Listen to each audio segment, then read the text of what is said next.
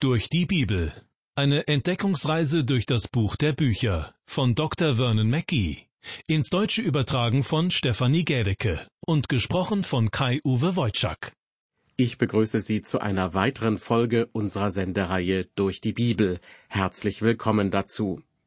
Diesmal werden wir das fünfte Kapitel des ersten Johannesbriefes abschließen und damit auch diesen neutestamentlichen Brief als Ganzes. In der letzten Sendung haben wir festgestellt, dass es viele Möglichkeiten gibt, unsere Wohnung oder unser Haus tiptop sauber zu machen, aber nur eine, um unser inneres Haus zu reinigen und rein zu halten. Das Wort Gottes erweist sich dafür als wahres Wunderreinigungsmittel. Den Zustand unseres inneren Hauses will Gott sehen, wenn wir am Ende vor sein Angesicht treten werden.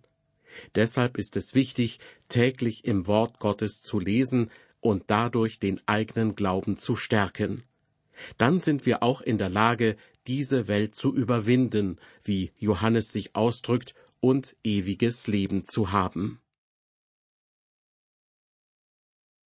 Vom ewigen Leben ist im ersten Johannesbrief Kapitel 5 die Rede, und es heißt dort in Vers 12 klipp und klar, Wer den Sohn hat, der hat das Leben.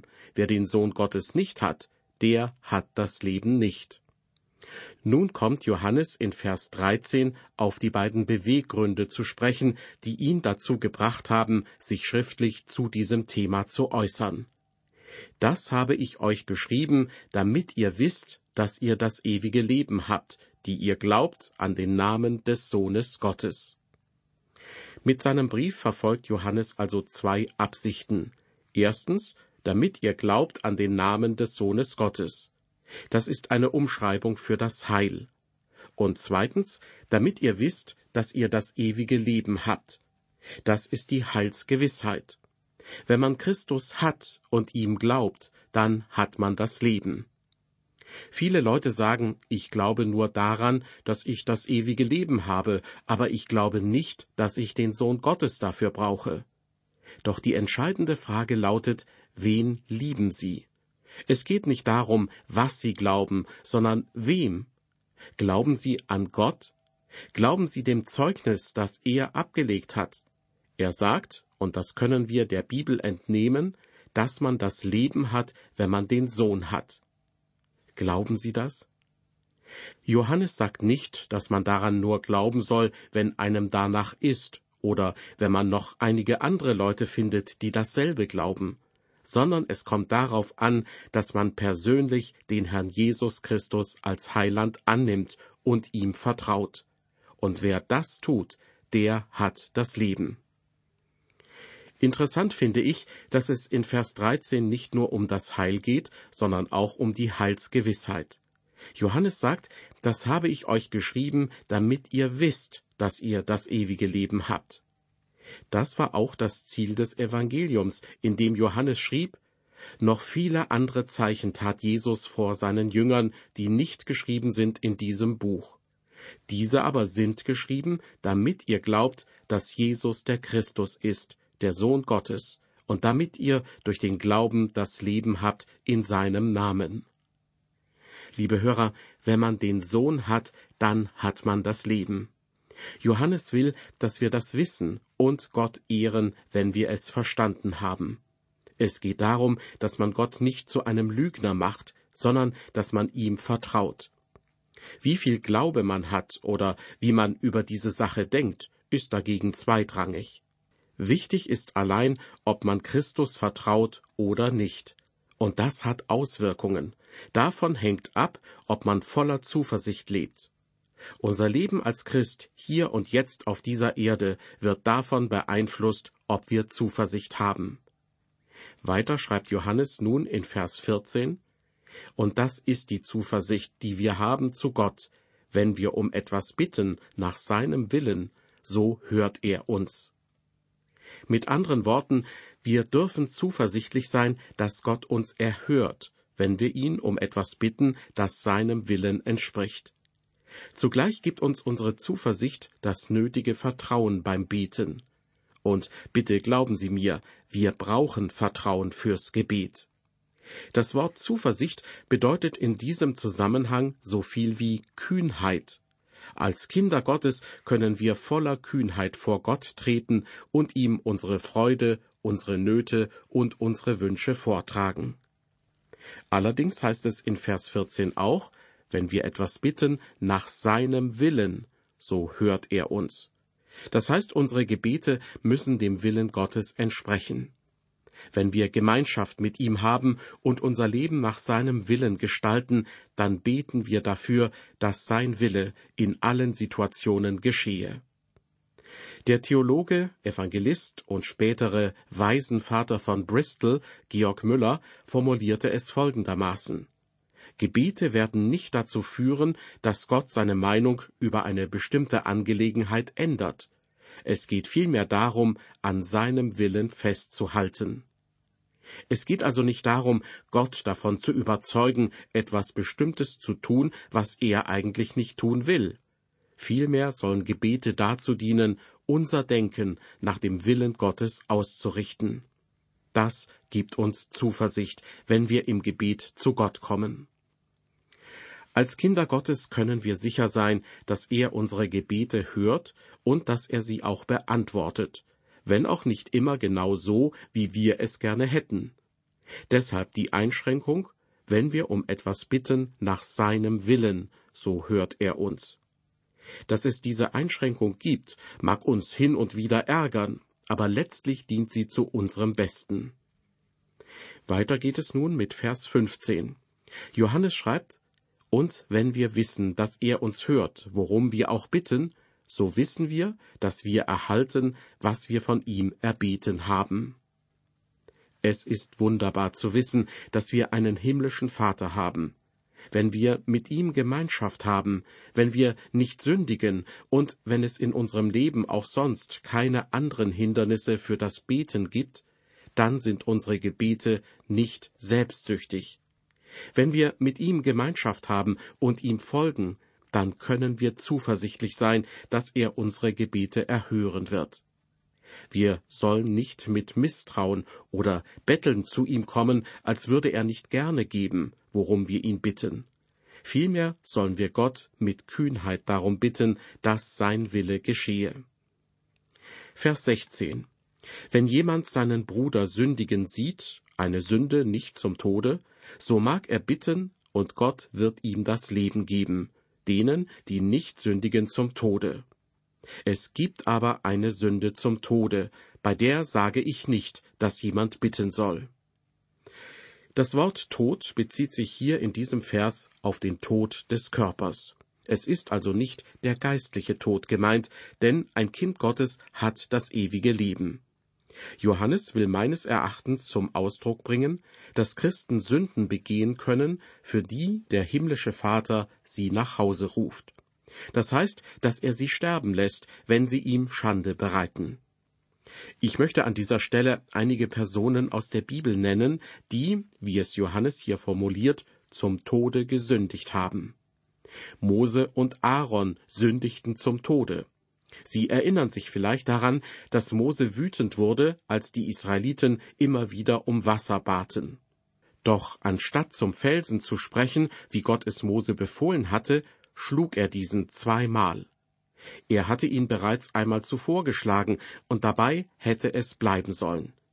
Der Felsen sollte offenbar ein Beispiel, ein Symbol, ein sogenanntes Vorausbild für Christus sein. Denn Paulus schrieb später im ersten Korintherbrief, die Israeliten haben alle denselben geistlichen Trank getrunken. Sie tranken nämlich von dem geistlichen Felsen, der ihnen folgte. Der Fels aber war Christus. Christus starb nur einmal, und Mose hatte sein Symbol, sein Vorausbild verdorben, indem er den Felsen zweimal schlug. Im vierten Buch Mose wird berichtet, welche Konsequenz das hatte. Der Herr aber sprach zu Mose und Aaron, weil ihr nicht an mich geglaubt habt und mich nicht geheiligt habt vor den Israeliten, darum sollt ihr diese Gemeinde nicht ins Land bringen, das ich ihnen geben werde. Für Mose gab es jedoch eine Art geistliche Wiederherstellung, so dass er weiterhin das Volk Israel führen konnte. Doch als er Gott bat, ihm zu vergeben und ihn in das gelobte Land zu lassen, sagte Gott zu ihm sinngemäß Obwohl ich deine Führungsposition wiederhergestellt habe, wirst du das Land nicht betreten. Rede mir davon nicht mehr, heißt es wörtlich im fünften Buch Mose. Mose und Aaron hatten beide zum Tode gesündigt, zum leiblichen Tode. Im Neuen Testament gibt es ein weiteres Beispiel dafür. Hananias und Sapphira. Sie gehörten zur frühen Gemeinde und sie hatten gelogen. Sie wollten der frühen Gemeinde ein falsches Bild von sich vermitteln und sie waren bereit dazu, eine Lüge zu leben. Deshalb hat Gott sie von der Erde zu sich geholt. Im ersten Brief an die Korinther wird noch ein weiterer Vorfall erwähnt. Einige hatten sich beim Abendmahl des Herrn betrunken, so dass ihnen die Bedeutung der Abendmahlsfeier völlig entging. Paulus schrieb deshalb in seinem Brief Darum sind auch viele Schwache und Kranke unter euch, und nicht wenige sind entschlafen. Das heißt, sie waren gestorben. Paulus wollte damit sagen, dass sie zum Tode gesündigt hatten. Vielleicht fragt sich jetzt jemand, was bedeutet es überhaupt, zum Tode zu sündigen? Zunächst einmal möchte ich klarstellen, dass Johannes hier nicht von einer unverzeihlichen Sünde spricht, die nicht vergeben werden kann, sondern es geht hier darum, zum leiblichen Tode zu sündigen, nicht zum geistlichen. Diese Menschen waren Gottes Kinder, und Gott hätte sie niemals zu sich geholt, wenn sie nicht seine Kinder gewesen wären. Der Herr bestraft auf diese Weise nicht die Kinder des Teufels, sondern seine eigenen Kinder. Wenn seine Kinder zum Tode sündigen, holt er sie nach Hause. Und worin genau besteht diese Sünde zum Tode? Wodurch zeichnet sie sich aus? Nun, Mose und Aaron hatten zum Tode gesündigt, weil sie ihre Selbstbeherrschung verloren hatten und sozusagen ein Abbild des Herrn Jesus zerstört hatten. Hananias und Sapphira lebten wie Heuchler. Und in der Stadt Korinth gab es Christen, die zu viel tranken und sich am Tisch des Herrn unangemessen verhielten. Man kann also nicht sagen, dass die Sünde zum Tode etwas ganz Bestimmtes ist. Ich habe das Gefühl, dass die Sünde zum Tode für jeden Menschen etwas anderes sein kann. Aber meines Erachtens kann grundsätzlich jeder Christ zum Tode sündigen, egal was das nun genau für die Person bedeutet. Man kann so lange sündigen, bis man von Gott von der Erde weggeholt wird. Das bedeutet natürlich nicht, dass jeder Christ, der stirbt, zum Tode gesündigt hat. Es heißt vielmehr, dass es für einen Christen grundsätzlich möglich ist, zum Tode zu sündigen. Auch Absalom aus dem Alten Testament hatte zum Tode gesündigt. Ich glaube wirklich, dass Absalom ein Kind Gottes war, aber er rebellierte gegen seinen Vater, den König David. Über die Jahre ist mir durch meine Beobachtungen etwas aufgefallen. Ich habe gesehen, wie Gott mit Unruhestiftern in der Gemeinde umgeht. Ich habe nicht nur gesehen, wie er solche Menschen durch den Tod geholt hat, sondern auch, wie er manche abgesondert hat, so dass sie in der Gemeinde Gottes jeden Einfluss und Nutzen verloren. Es ist möglich, eine Sünde zum Tode zu begehen. Ich möchte aber noch einmal betonen, dass es sich hierbei um den leiblichen Tod handelt, nicht um den geistlichen. Anhand einer kurzen Geschichte möchte ich das noch ein wenig besser veranschaulichen.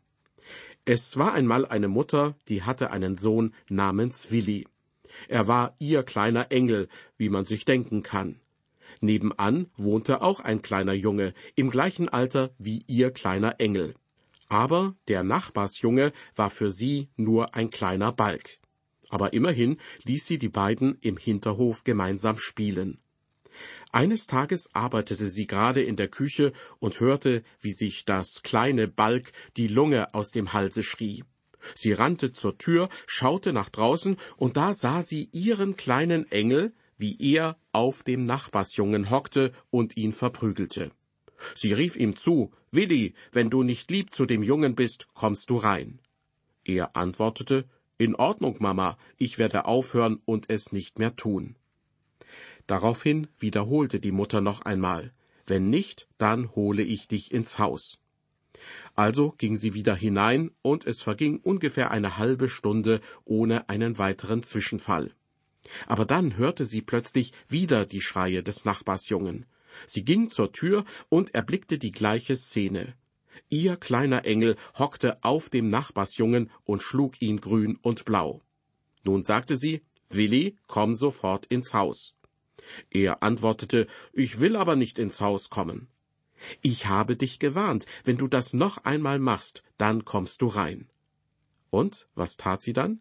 Sie ging zu ihm, nahm ihn bei der Hand und zog ihren kleinen Engel hinter sich ins Haus.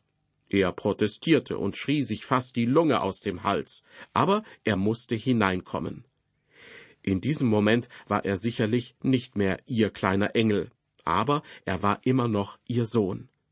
Diese Tatsache änderte sich nicht, aber er durfte nicht weiter draußen mit dem Nachbarsjungen spielen. Liebe Hörer, so ähnlich ist das auch mit einem Kind Gottes, das seinem himmlischen Vater hier unten auf der Erde Schande bereitet. Gott wird es möglicherweise von den anderen absondern oder durch den leiblichen Tod zu sich holen. Gott hat kein Problem damit. Und meines Erachtens handelt er in vielen Fällen auf diese Weise. Zurück zu unserem Bibeltext. Dort erreichen wir nun Vers 17. Johannes schreibt, jede Ungerechtigkeit ist Sünde, aber es gibt Sünde nicht zum Tode. Mit anderen Worten, jede Ungerechtigkeit ist Sünde, aber nicht jede Sünde führt zum leiblichen Tod. Ja, alle Christen, die heutzutage am Leben sind, haben schon auf die eine oder andere Art gesündigt. Aber offensichtlich haben sie keine Sünde begangen, die Johannes als Sünde zum Tode bezeichnen würde. Liebe Hörer, wir alle haben Fehler gemacht und uns ungerecht verhalten. Aber Gott hat uns nicht zu sich geholt. Wenn er jeden Christen, der sündigt, zu sich holen würde, dann wäre ich schon längst nicht mehr hier. Vers 18. Wir wissen, dass, wer von Gott geboren ist, der sündigt nicht, sondern wer von Gott geboren ist, den bewahrt er, und der Böse tastet ihn nicht an. Hier stoßen wir wieder auf diese seltsame Behauptung. Wir wissen, dass wer von Gott geboren ist, der sündigt nicht. Habe ich nicht eben noch das Gegenteil behauptet, nämlich, dass jeder Mensch Fehler macht und sich ungerecht verhält? Nun, wie wir im ersten Johannesbrief mehrfach gehört haben, leben wir in Jesus und können doch der alten Lebensart wieder Raum geben. Doch Jesus Christus, der auch in uns lebt, sündigt nicht. Er sündigt nie, sondern sehnt sich nach Gott und nach den Dingen Gottes. Wenn Johannes also sagt, wir wissen, dass wer von Gott geboren ist, der sündigt nicht, dann meint er damit letztlich den Christus in uns. Durch ihn sind wir zu einer neuen Kreatur geworden, wie der Apostel Paulus es ausdrückt. Das Alte ist vergangen, siehe, Neues ist geworden. Und dennoch, unsere alte Lebensart sündigt, und ich als Christ sündige, weil ich immer wieder auf diese alte Lebensart zurückgreife. Weiter heißt es in Vers 16, Wer von Gott geboren ist, den bewahrt er, und der Böse tastet ihn nicht an. Dies ist ein weiterer Vers, der mich davon überzeugt, dass ein Kind Gottes niemals von einem Dämon besessen sein kann. Meines Erachtens können Christen von einem Dämon unterdrückt werden, aber wenn sie von einem Dämon besessen sind, dann ist das Heil dieser Christen meiner Meinung nach in Frage zu stellen auch wenn sie selbst meinen, dass sie wiedergeboren wurden. Warum? Nun, in Kapitel 4 hat Johannes uns die Antwort auf diese Frage gegeben. Denn der in euch ist, ist größer als der, der in der Welt ist. Der Heilige Geist wohnt nicht am gleichen Ort wie ein Dämon. Vers 19. Wir wissen, dass wir von Gott sind, und die ganze Welt liegt im Argen. Diesen Vers habe ich in einer Predigt verwendet, die ich mehrmals gehalten habe. Sie hatte den Titel Wenn der Teufel das Baby ins Bett bringt. Wollen Sie wissen, wie ich auf diesen Titel gekommen bin? Nun, Johannes schreibt in Vers 19, wir wissen, dass wir von Gott sind und die ganze Welt liegt im Argen. Mit anderen Worten, der Teufel kann dafür verantwortlich sein, dass die Welt schläft. Der Teufel sagt zum Beispiel zu mir, sei leise, wenn du das Evangelium verkündigst. Du wächst die anderen auf, und das wollen wir schließlich nicht. Sie schlafen alle und liegen bequem. Viele Gemeindemitglieder sind in ihren Übertretungen und Sünden tot, und wir wollen sie doch nicht aufwecken und aufrütteln. Wir wollen sie in Ruhe lassen. In der Tat, der Teufel ist besorgt, wenn die Menschen aufwachen. Wir leben in einer Welt, die häufig in den Armen des Bösen schläft. Das erkennt man, wenn man sich heute einmal in der Welt umsieht. Ich komme nun zu Vers 20. Johannes schreibt, wir wissen aber, dass der Sohn Gottes gekommen ist und uns den Sinn dafür gegeben hat, dass wir den Wahrhaftigen erkennen. Und wir sind in dem Wahrhaftigen, in seinem Sohn Jesus Christus. Dieser ist der wahrhaftige Gott und das ewige Leben. Nach dieser schwergewichtigen Feststellung schließt Johannes seinen Brief mit den folgenden Worten ab. Kinder, hütet euch vor den Abgöttern. Alles, was zwischen Christus und einem Christen steht, ist ein Abgott. Johannes sagt, dass man sich vor den Dingen der Welt hüten soll, denn sie nehmen unser Denken und unsere Aufmerksamkeit ein. Der Geiz zum Beispiel ist ein Götzendienst, und auch andere Dinge sind Götzendienste. Heutzutage beten viele Menschen die Dinge dieser gottlosen Welt an. Dabei handelt es sich um nichts anderes als um Abgötter.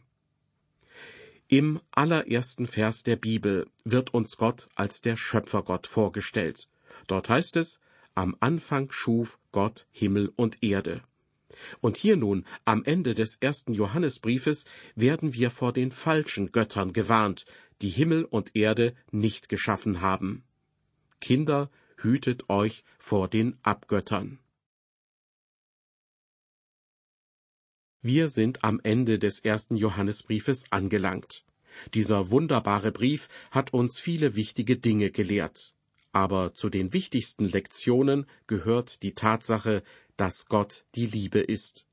Wenn diese Liebe für uns zu einem Vorbild für unser Leben als Christ wird, dann offenbaren wir der Welt, was es heißt zu lieben. Dann lieben wir unsere Glaubensgeschwister, und das kann ein Ansporn für Nichtchristen sein, ebenfalls zum Glauben zu kommen. Außerdem können wir durch diese Liebe den Glauben finden, der es uns ermöglicht, diese Welt mit all ihrem Leid, ihrer Gier und ihrer Hoffnungslosigkeit zu überwinden. In der nächsten Ausgabe unserer Sendereihe Durch die Bibel wenden wir uns wieder einem alttestamentlichen Buch zu, und zwar dem Buch des Propheten Micha. Ich würde mich freuen, wenn Sie dann wieder mit dabei sind. Bis dahin, auf Wiederhören und Gottes Segen mit Ihnen.